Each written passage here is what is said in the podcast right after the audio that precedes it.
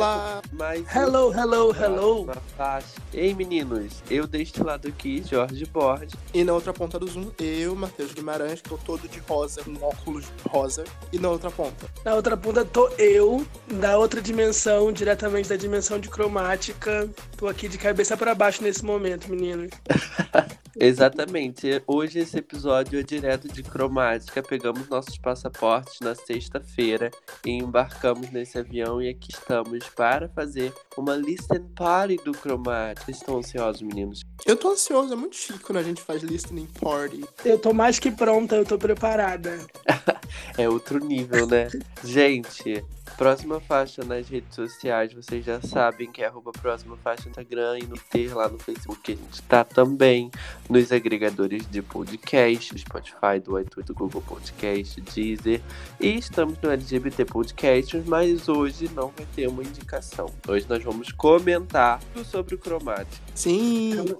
É uma edição especialíssima e exclusiva do Próxima Faixa. Apenas E para assinantes. Mentira. Só pra vocês, meninas. Tudo pra vocês. Falando do Cromática, tem o sorteio que tá lá no Instagram e vai sair aqui no final do episódio. Então, contando também. Tudo bom, meninas? Ok. Então vamos lá, gente. Vamos começar essa algazarra? Sobe a introdução do Chromatica.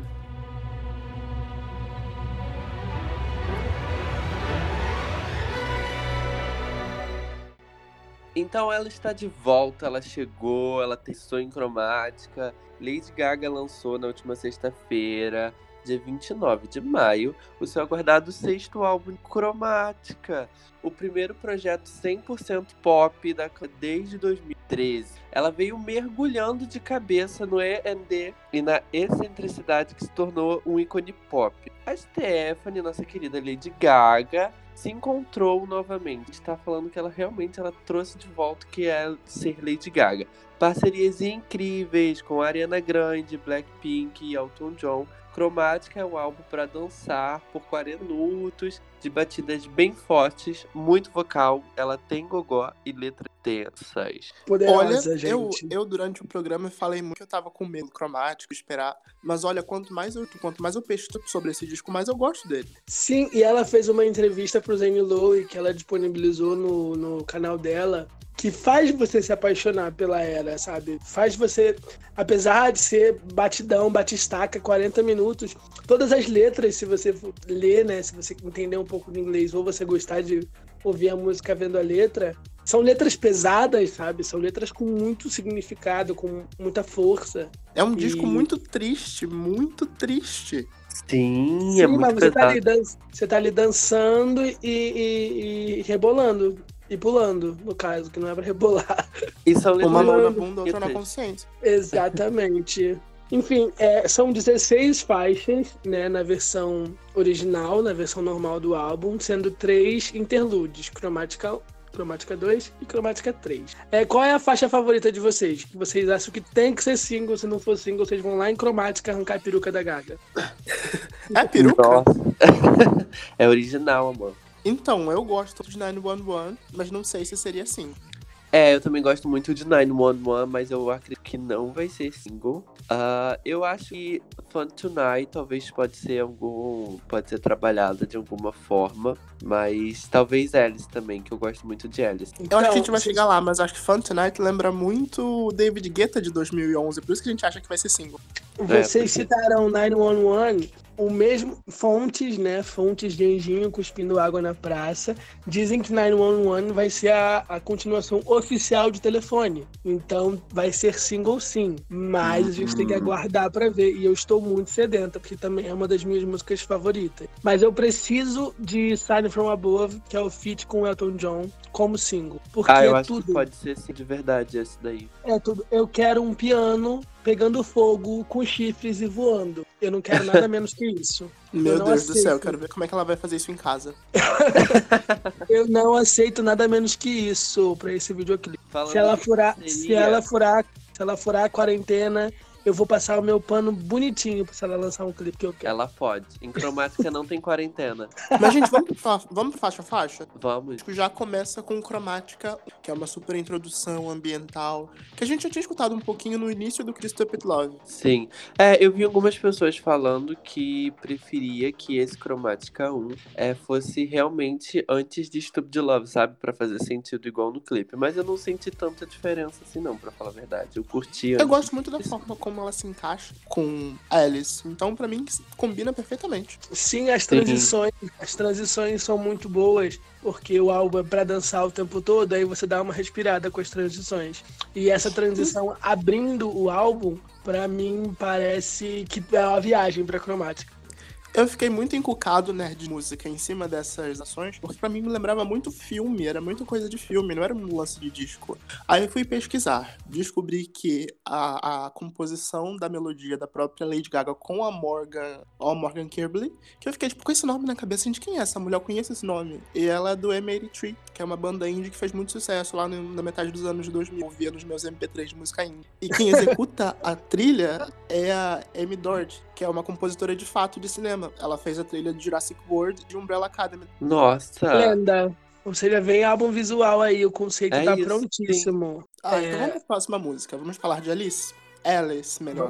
Alice. Alice. O que, que vocês acham de Alice? gente? Eu gostei muito é, da brincadeira, né? Que meu nome não é Alice, mas eu continuo procurando pelos Pés das Maravilhas. Ah, eu gostei, é uma das minhas faixas preferidas. E. Ah, eu não sei.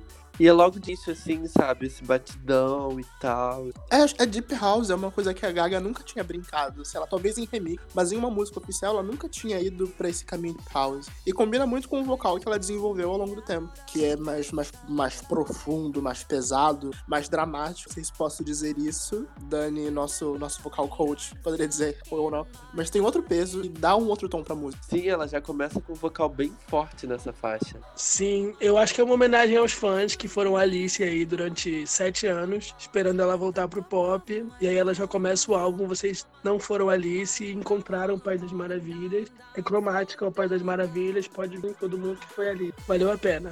E lembra muito uma música da RuPaul. Qual? Qual? Qualquer música da RuPaul, gente, é sempre um Deep House assim. Só não tem esse vocal, mas é assim. É, isso é verdade. Vamos E pra próxima a faixa, que é Stupid Love, que a gente já conhece. Eu achei um pouco é, desfocada do resto, assim, do que eu ouvi no álbum. Mas não deixa de ser uma música ruim, sabe? Eu acho que acaba contando. Mas se não tivesse, não faria falta. Eu acho que todas as músicas elas são muito bem ambientadas. E aí eu entendo a escolha de Stupid Love pra ser o primeiro single. Porque a, letra conversa, a letra não é uma letra alegre, é eu quero seu amor estúpido, né? Mas ela é a mais animada. Ela que tem o, o instrumental menos dramático, vou colocar assim. Também é pra dançar, também é, é para cima. Com a letra, conversa com as outras partes do álbum, mas ela é mais animada, ela soa diferente das outras. Ela é mais eu acho que é fácil. um, isso, eu acho que é um bom carro-chefe. Sim. Um, um ponto que eu queria levantar aqui é uma análise que o youtuber Santiago faz sobre a Lady Gaga, ele Gaga no canal. E ele fala que sempre que a Lady Gaga fala sobre amor, né, ela tá falando da relação dela com a fama. Aí você pensa em Paparazzi, que é uma emoção destrutiva, Love Game, que é o quanto você perde com a fama, é, é, Bad Romance, que é o lado ruim da fama, até a gente chegar Perfect Illusion, que é ela mostrando que ela que não era amor, que ela não queria que Aí, a gente, seguindo essa narrativa, a gente pode ver Stupid Love de fato como ela querendo a fama que ela tinha e o status de celebridade que ela tinha de volta. É uma análise interessante, convido vocês a darem uma olhada. É, eu, você chegou a comentar sobre essa série de vídeos antes. Eu acho muito, muito certa, muito séria essa teoria, porque quando ela fala sobre amor, ela não fala. Tem uma música nesse álbum até que ela fala sobre toque, sobre cuidado, sobre gesto, mas geralmente é sobre uma vontade, amor de vontade, de querer. E aí faz todo sentido que seja essa paixão dela pra fama. Eu sou, serei sua maior fã eu sou sua maior fã e vou seguir você até que você me ame, né? Que é o que ela canta em Paparazzi. Então faz muito sentido ela voltar agora pro pop querendo esse amor que ela viu que não era tão verdadeiro assim, né? Os fãs vão estar do lado dela se ela estiver dando o que ela quer pros fãs. É uma relação um pouco tóxica, mas que ela quer porque ela é apaixonada por esse amor fútil, vou colocar. assim. Mas Apesar é de uma, nas, uma boa narrativa. apesar de nas entrevistas dela ela ter está dizendo que se desprendeu dessa coisa de celebridade, ela só quer é fazer arte, a gente sabe que Não, não, é é assim bem que a banda assim. toca. Sim. E a próxima faixa é o segundo single do disco Rain on Me, parceria com a Ariana Grande, que tá quebrando vários recordes e possivelmente vai alcançar o topo da parada americana. O que, que vocês acham? Eu achei que é realmente uma das músicas mais grandes do álbum. É um, um- eu acho que não, não vou dizer que é o melhor feat não, mas é muito poderosa, sabe? Ela cresce, eu acho que é uma cresce em ser muito e por isso que foi escolhida como single. Um comentário que eu queria incluir é que, quando- eu não lembro se isso foi no próxima faixa ou na nossa participação no Idol, que eu falo muito que a, a união da Gaga e a Ariana é muito mais marqueteira do que necessariamente musical ou criativa de alguma forma. Mas olhando bem, é, Rain on Me se conversa muito com No Tears Left to Cry. Já pararam pra pensar nisso? O, o contexto Sim, que a música sim. tá e até Sim. a forma como a música é escrita. Sim, Eu tinha guardado esse comentário. Eu acho que é muito isso, quando as pessoas dizem que não conversa, a música não conversa com a Ariana. Eu acho que a música está totalmente no território da Ariana e dialoga muito com o storyline dela. E também dialoga com o storyline da Gaga. Então faz todo sentido a parceria e se aceit- aceitar a dor e chorar na dor. Tem vários vídeos que viralizaram e foram muito questionados no ano passado, durante a Thank You Next Tour, sobre da da Ariana literalmente chorando enquanto fazia o show. E as pessoas iam reclamar, as pessoas iam protestar, chamavam o empresário dela de monstro. E ela falava, gente, não, é, é- é eu lidando com a minha dor, eu não consigo parar de trabalhar. É, tá tudo bem, né? E é- essa música fala isso, né? Eu estou escutando o trovão vindo me chamar, então pode vir. E ela tá ali dançando enquanto chove. Chove seria uma metáfora para choro, tu vê, né? E acho que tem tudo a ver.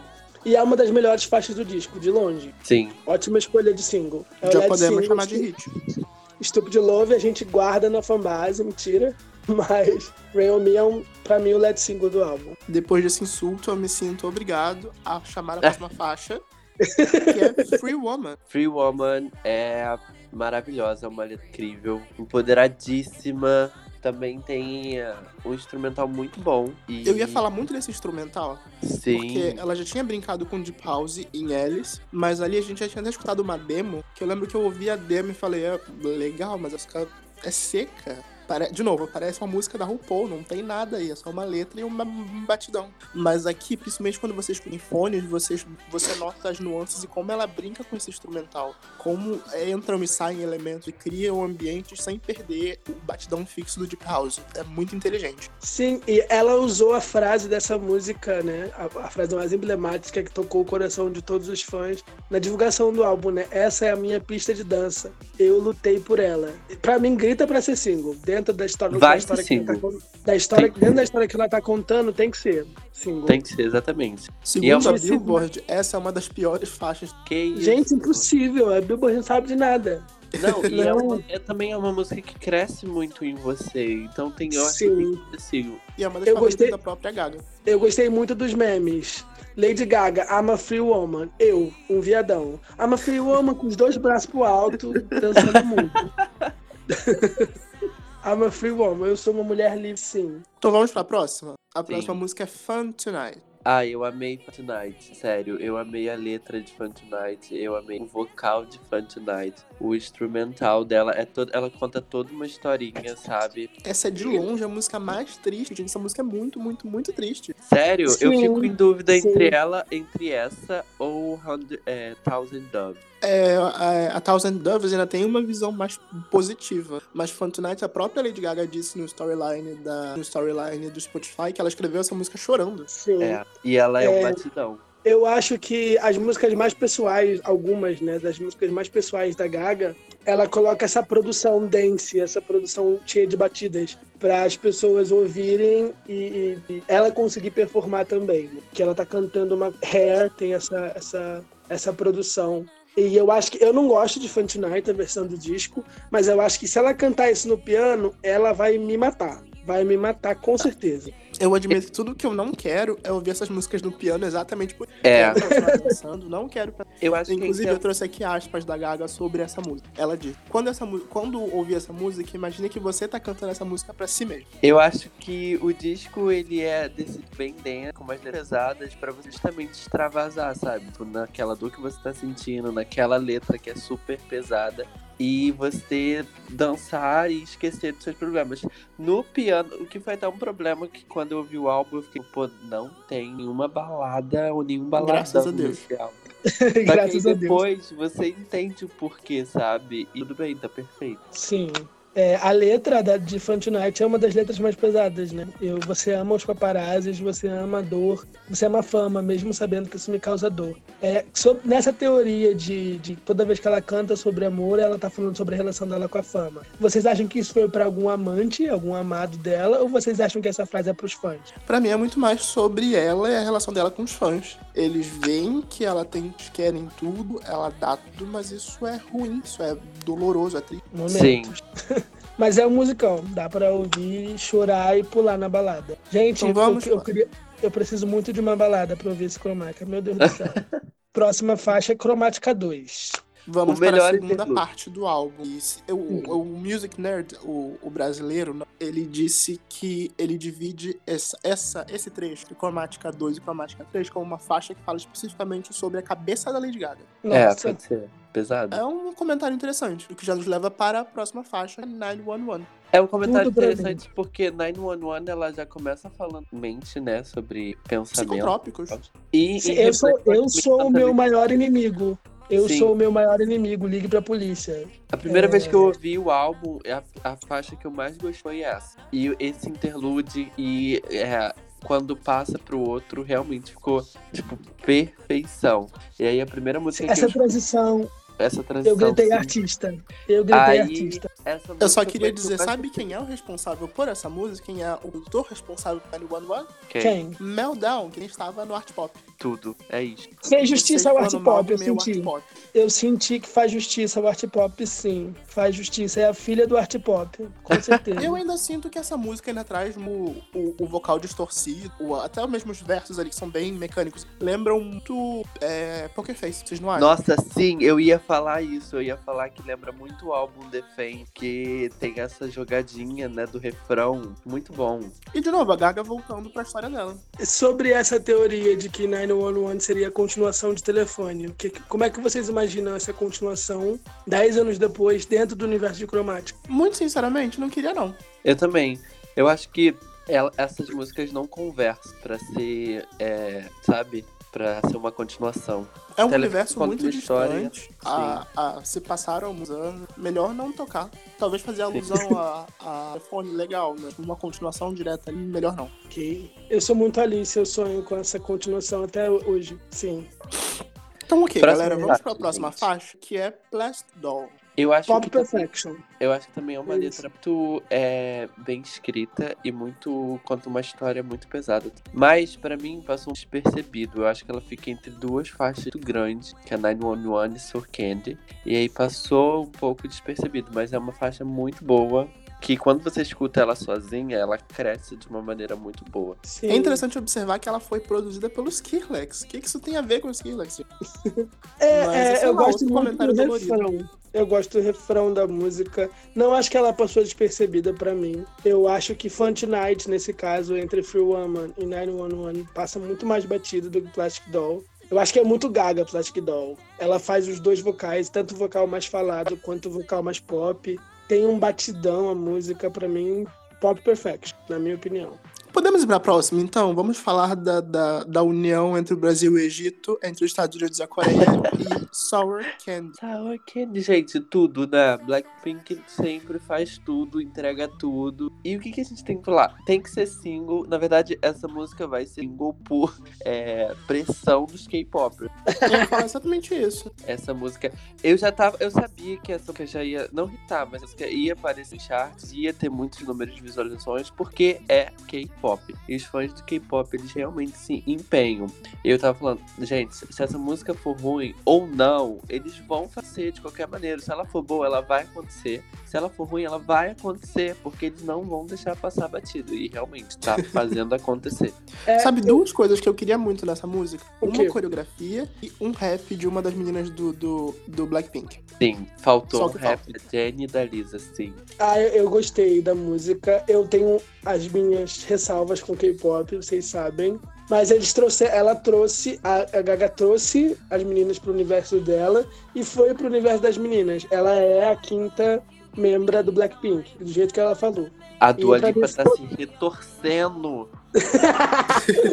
Pra mim ficou tudo Sour Candy. É, não tenho o que dizer. Eu preciso confessar que eu tava com medo, né? Mas eu deitei.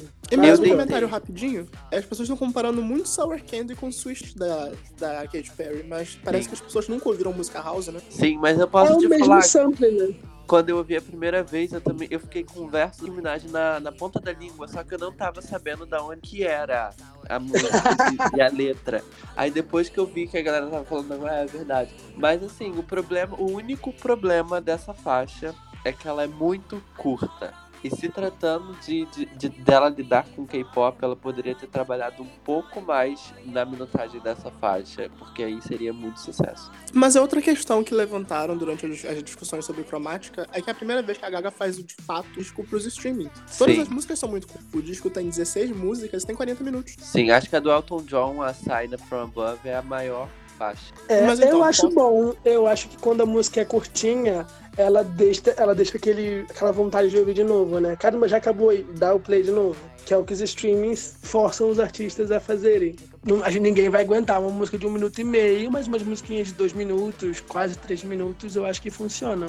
É, Mas e então, não parece. podemos comentar sobre a trilha sonora da, da, da residência da Lady Gaga em Las Vegas, Enigma. Tudo pra mim. Tudo Gostei. pra mim. Ah, não, tudo pra mim. É a melhor música do álbum, segundo a revista Eu.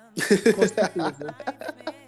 Nossa, eu preciso de uma performance ao vivo disso. Eu vou ser tudo pra você, eu vou ser o seu estigma e eu vou ser o seu enigma. Essa rima pra mim, eu fiquei assim, ah, artista de verdade. Pra mim, essa é a música em que a Gaga tá falando para os Little Mon. Tipo, olha, gente, vocês esperaram 30 anos pro pop, aqui meu pedido de. Eu acho que entrega muito e é muito legal ela usar o Stigma, né? Porque foi a residência dela lá e não passou despercebido. Então, parece que ela adiou.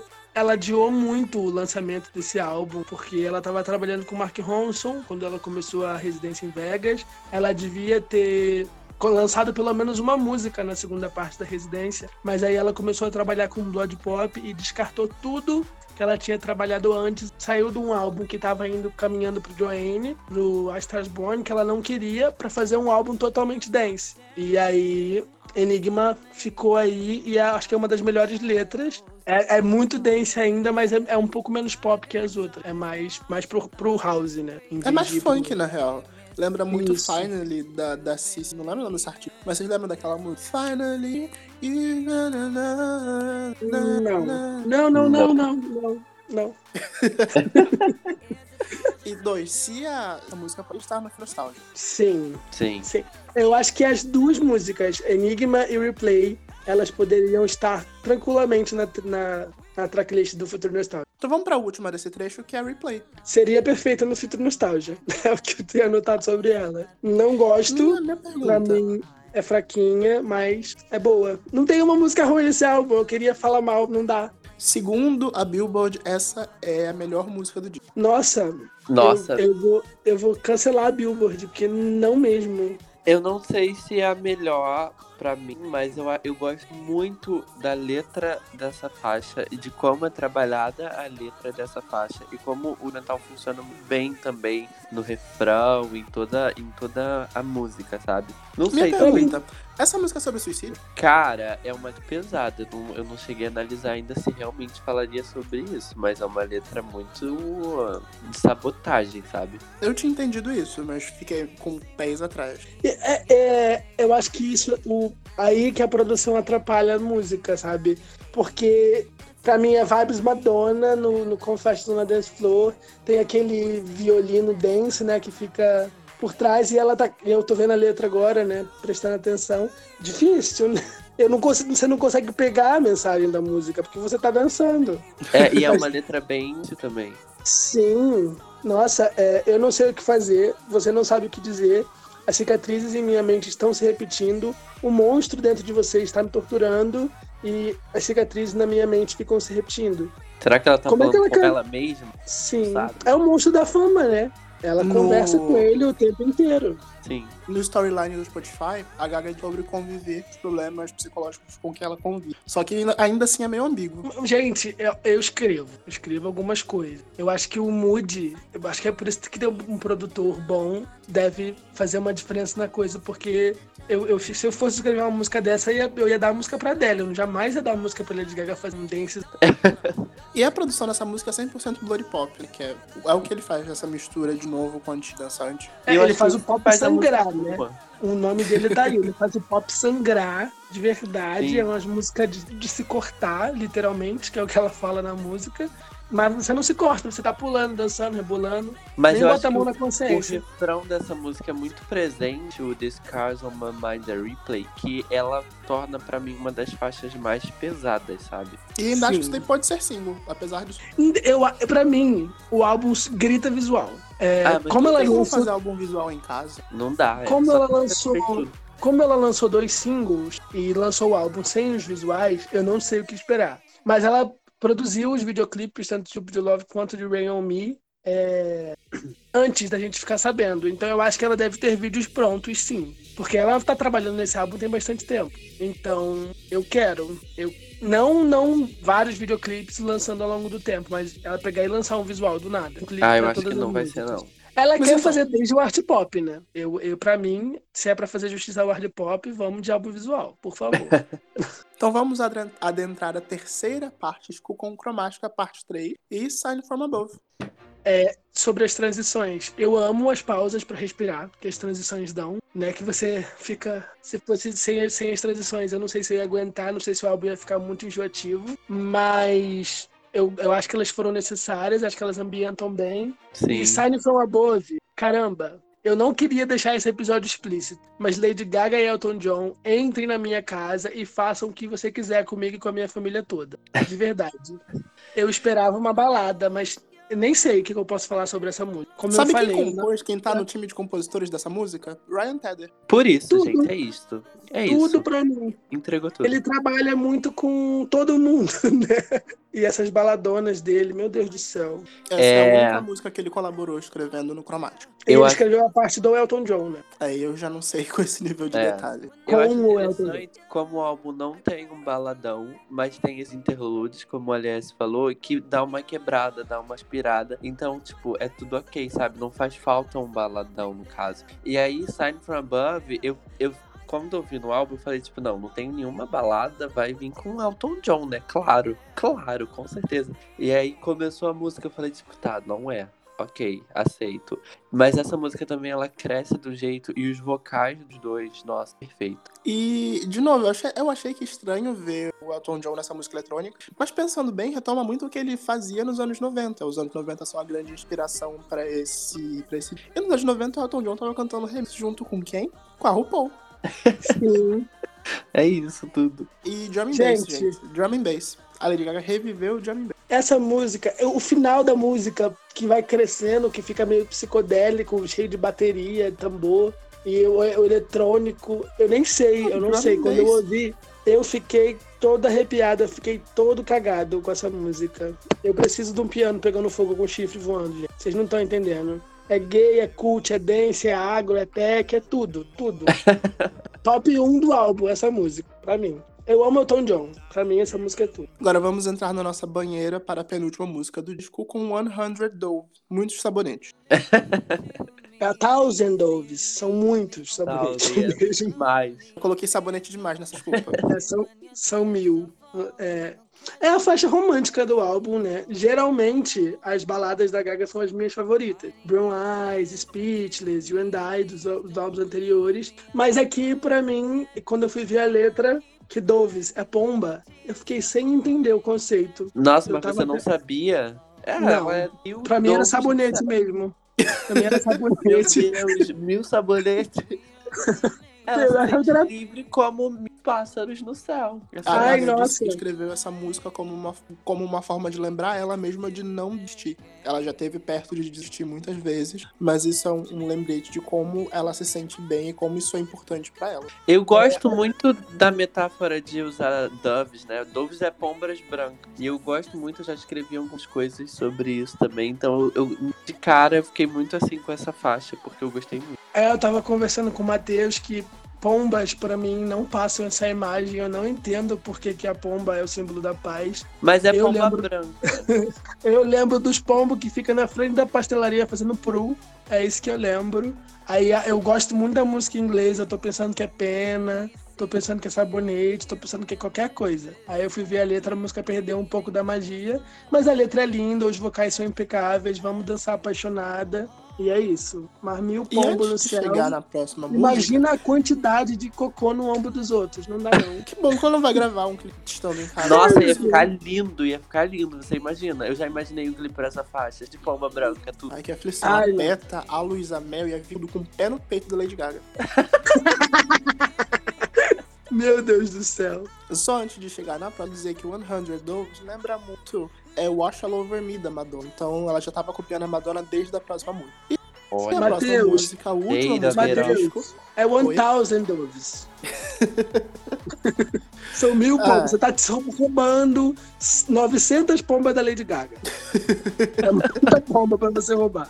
Ai, gente, é muita pomba, não sei lidar com tanta pomba assim. Agora deixa eu ir pra última música, que é Babylon. É uma das músicas mais esperadas do álbum, né? Vamos falar. Ela Aonde fez se um, construiu esse hype? Ela fez um ensaio pra W Magazine ano passado com essa música tocando. E aí, quando saiu os bastidores, tinha esse Babylon, Baba, Baba, Babylon tocando no fundo. E os fãs, da onde veio isso? Da onde veio isso? De onde isso surgiu? E aí, o Blood Pop foi dando várias pistas pros fãs. Ela tweetou Babylon várias vezes. E parece que a música vai ter 502 versões. Já tem uma versão com o instrumental da House, da House of Labs, né? Que é de cosmético dela. O instrumental daquela, daquele, do vídeo de marketing dos batons lá das sombras. House um dos instrumentais- Laboratories. Isso, House Laboratories. É com uns, uma, uma das versões de Babylon. E Babylon é tipo o hino de cromática. Pra mim, a música menos interessante do disco. Pra mim, na primeira ouvida também, no primeiro listen também foi. Mas assim, eu acho que ela é muito, sabe, Vogue. E eu acho que chega. Ela é literalmente o Vogue da Madonna. Sim, mas é, é eu não entendi muito a letra. pra falar. Eu fiquei um pouco esquizofrênica com essa gospel Babylon, Babylon. Mas é uma letra muito boa. É, Partindo do princípio, se realmente for ter outras versões, espero que tenha um remix muito bom com alguém, tipo, muito top, sabe? Dê um up a mais nessa faixa. Então, eu acho que todos os DJs do mundo vão fazer versões pra essa música. Essa versão parece que é meio que de propósito, porque o álbum é, Cromática ele fala sobre todos os problemas da Gaga com a fama, tu- todas as, as batalhas que ela enfrenta. E uma das grandes batalhas que a, que a Gaga enfrentou é toda essa comparação com a Madonna. Então ela vai fazer isso, sabe? Ela vai abraçar isso e vai fazer uma música que todo mundo que ouvir vai lembrar da Madonna, vai lembrar de Vogue. Só que ela já abraçou isso, ela já aceitou isso e vai trazer outras versões dessa música, mostrar que a música podia ter inúmeras possibilidades, mas ela quis fazer isso. E Agora É ela um traz ponto de uma vista muito interessante. e aí eu, eu entendi porque esse falado no mesma, na mesma métrica de Vogue, com esse o, o instrumental bem bem Vogue mesmo. Eu não sei se, se tem um gênero pra Vogue, eu acho que Vogue é um gênero. Vogue. Apesar de ser um gênero de dança também, é um gênero musical.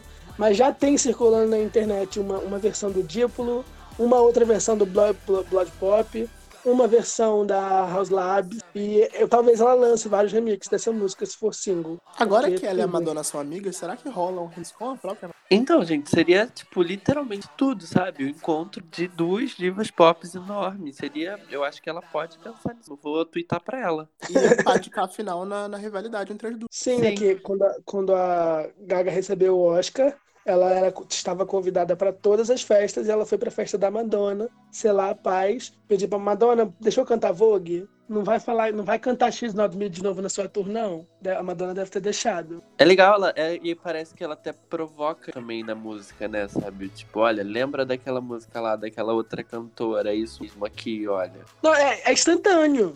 Eu, eu acho que ta- talvez em, em Sour Candy ela ter usado o mesmo sample de Witness também tenha sido propósito para ela. É, o pop é isso, é reciclar, é você usar os mesmos sons, é você ter as Tudo é um mesmas remix. Tudo uma, uma, uma coisa só e sem necessidade de criar rivalidade. Mas É uma, é uma, uma- um pensamento interessante pra se fechar um dia. ainda mais com, com a ideia de catarse que ela queria passar assim, do Spotify. Mas vocês querem comentar sobre as músicas extras? Eu vou colocar tudo num blocão só. As Pode músicas começar. extras, qual são? É, ela lançou uma versão exclusiva pra Target, que tem duas faixas novas. Love Me Ah, Right, que é o baladão, é um baladão, Love Me Right, e uma versão no piano de A Thousand Doves, Não ouvi. que aí são as baladinhas do álbum. Pra mim, elas não fazem a menor falta. Gostei de ouvir, Exatamente. mas elas não fazem a menor falta. Não estão dentro do conceito. Vou procurar depois porque no Spotify não tem essas versões. E é isso. Comente, Matheus. É exatamente isso, não precisava. Faz bem ser extra, porque fica um presentinho pros fãs que vão querer esse, esse essa, entre muitas aspas, demo, uma versão especial da música. É, eu acho que o álbum já tem muitas faixas e é completo, sabe? Pra ter é, mais uma versão deluxe ou extra. Talvez até tenha, mas eu acho que não é necessário, porque ela consegue contar toda a história nessas faixas. Então, eu acho que já foi confirmado uma versão deluxe e sem as faixas da Target o álbum vai ter 19. O que que ela vai enfiar em cromática eu não sei, mas pode trazer, eu quero. Eu aceito. Nunca. Tô aqui É, alimentado, mas pode continuar, que eu tô aqui tranquilamente, pronta pra ser servida. O, o bom é que não é um álbum de uma hora, duas horas. Ele tem 40 e poucos minutos. Então, se ter mais três músicas, vai fechar uma hora, hein? tudo bem. É Então muito agora, para gore que o nosso você... episódio, assim como o álbum, não. Você tem algumas considerações finais pra fazer? É, Olha, eu queria perguntar pra vocês, o Cromática faz justiça ao art pop? Faz. Ele, é- ele consegue ser mais art pop, apesar de... Ele consegue misturar melhor os elementos que ele queria apresentar.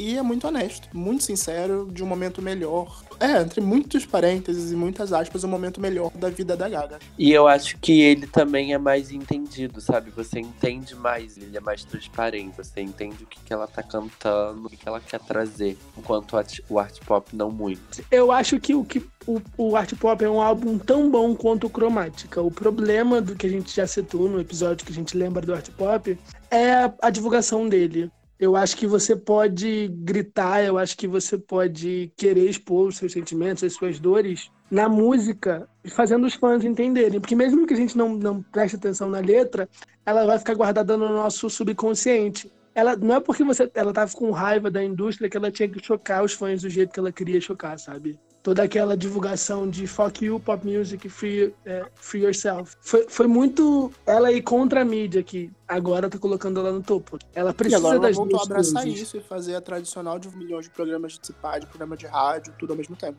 E Sim. entender também o, o posicionamento dela, a arte dela, ela como artista, e usar isso como benefício pra arte dela. Também é- faz essa diferença. Sim, né? Porque precisa das duas coisas. Mas eu, eu acho que é um álbum honesto. Eu acho que é. Ela, ela disse no- sobre o Joanne que ela sentiu que era um álbum egoísta, porque disseram pra ela que ela não tinha talento, disseram pra ela que sem a personagem Lady Gaga ela não era ninguém. E aí ela pegou um trauma de família, que é uma, a única coisa real, uma das poucas coisas reais que ela conseguia se conectar, e fez um álbum sobre isso, pra mostrar que ela era real. E ela viu que não precisava disso, que ela não vai curar a dor do pai dela. No documentário da Netflix, a avó dela fala: garota, tem 30 anos, supera isso. é isso, né? Você tem que pegar os seus sentimentos, não outras coisas reais, pra você dizer que você é real. Agora que ela conseguiu, esse, a gente contou toda a história no, no episódio sobre os singles dela, eu acho que o Cromática fe- fecha esse ciclo, né? É Ela muito pode bonito porque ela fala que é um álbum não pra curar as outras pessoas, sabe? Curar ela. E isso é muito legal, verdadeiro. E aí ela consegue curar as outras pessoas sem se esforçar, sem forçar a barra. Sim. Eu acho É que é isso. Temos É um episódio, menino? Com certeza, Temos um maravilhosíssimo. Ah, eu, você- eu sei que você quer um episódio curta, mas eu queria ficar falando aqui até amanhã sobre cromática. Eu Então, se você, deixar isso bem você que tá claro. ouvindo a gente também, do Cromática, vem pro nosso Instagram. A gente tá comentando. Tem 3 milhões de stories por dia falando do Cromática. Exatamente. Sim, eu vou lá fazer stories, mostrar minha carinha bonita pra você. Então é isso. Qual nota vocês dão pro álbum, pra fechar? Eu dou um 9. Eu dou um 9 também. Eu ia dar um 9. Eu dou, eu dou 10. Eu dou 11. E é eu é dou 14. Tem 16 estreou, faixas. Eu dou 16. Estreou um no Metacritic. Qual 8.1. Tem 8.1 no Metacritic atualmente. Exatamente. Ele tem 8.1 dos críticos e 9.3 do público. E Isso, se tornando, no LS Critic tem 10. Se tornando o maior álbum é, pontuado dela, The Critic, com 8.1. Até o momento. É até é isso, gente. A fama. É isso. Então é isso, gente. Mais um episódio e até o próximo. Tchau. Este podcast faz parte do movimento LGBT Podcasters. Conheça outros podcasts através da hashtag LGBT Podcasters ou do site www.lgbtpodcasters.com.br.